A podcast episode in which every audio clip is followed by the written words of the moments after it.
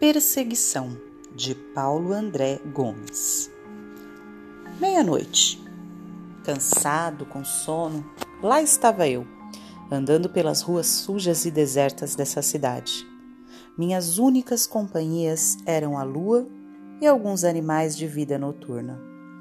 Num canto havia um cão e um gato tentando encontrar alimentos, revirando latas de lixo.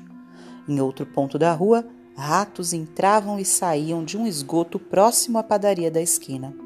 Eu estava tentando lembrar por que havia saído tão tarde do emprego quando ouvi uns passos atrás de mim.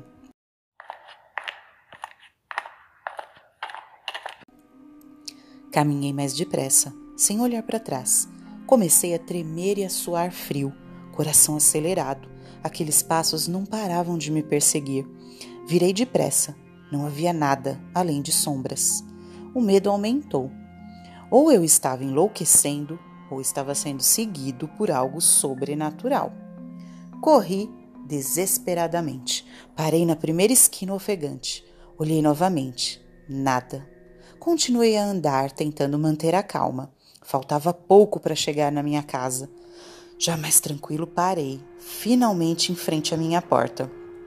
Peguei a maçaneta, ainda um pouco trêmulo devido ao susto e à corrida.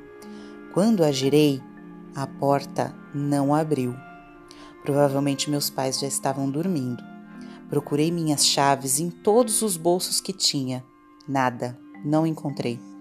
Os passos recomeçaram. O medo voltou em dobro. Estava meio tonto, não conseguia manter-me de pé. O mundo girava vertiginosamente. Tentei gritar, mas a voz não veio. Aquele som se aproximava cada vez mais. Não havia saída.